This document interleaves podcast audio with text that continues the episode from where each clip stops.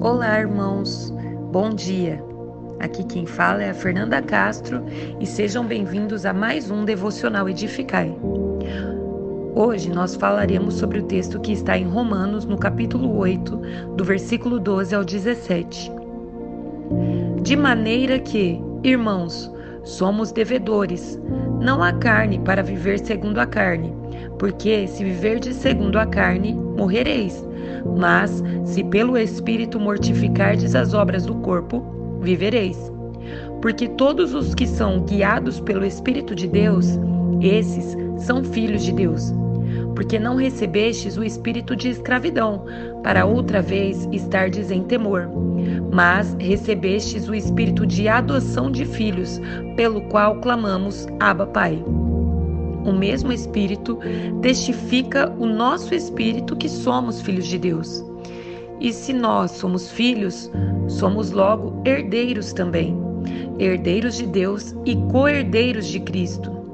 Se é certo que com ele padecemos, para que também com ele sejamos glorificados.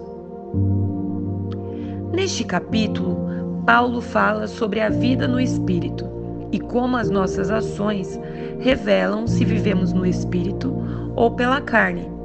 No versículo 17, Paulo diz: Portanto, irmãos, estamos em dívida, não para com a carne, para vivermos sujeitos a ela. Nesta passagem, ele nos alerta a respeito de vivermos não mais como escravos da carne, como vivíamos antes da salvação, presos às vontades da nossa carne.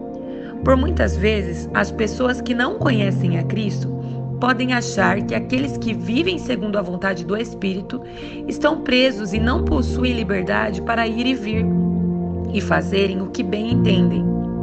Que estão desperdiçando a sua vida, a sua juventude dentro de, dentro de uma igreja cheia de regras. Tudo isso porque não entendem que, na verdade, estão cegos, enganados pela escravidão que a carne produz. Ou seja, não somos mais escravos da vontade da nossa carne. Quando encontramos a Cristo, temos a liberdade de não pecar. A nossa carne não nos domina mais. Agora temos a liberdade de viver segundo a vontade de Deus. Paulo continua explicando que aquele que vive segundo a carne produzirá para si mesmo a morte, mas aquele que fizer morrer a carne pelo Espírito, este sim viverá. Haverá um dia em que tudo isso irá passar e a eternidade nos atingirá. Neste dia, aqueles que escolheram morrer para este mundo viverão eternamente. E ainda há mais: aquele que vive guiado pelo Espírito, este sim é filho de Deus. Paulo ainda explica que nós, enquanto cristãos, nós que aceitamos a Cristo, não recebemos um espírito de escravidão, mas recebemos o espírito de adoção, pelo qual podemos clamar a Deus como um pai, um pai que está perto, um pai afetuoso. O próprio Espírito testemunha ao nosso espírito que somos filhos de Deus. Que graça maravilhosa nos atingiu. Jesus, ao morrer no nosso lugar, nos proporcionou a chance de sermos não somente criatura de Deus, mas filhos dele. Logo, se somos filhos, também somos herdeiros, juntamente com Cristo, não só na glória, mas também nos seus sofrimentos.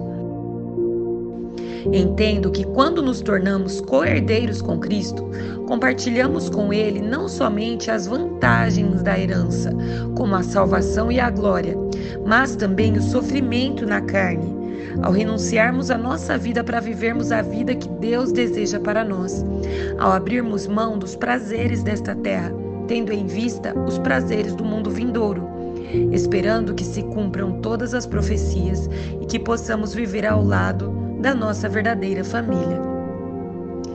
Tenha um ótimo dia e um forte abraço.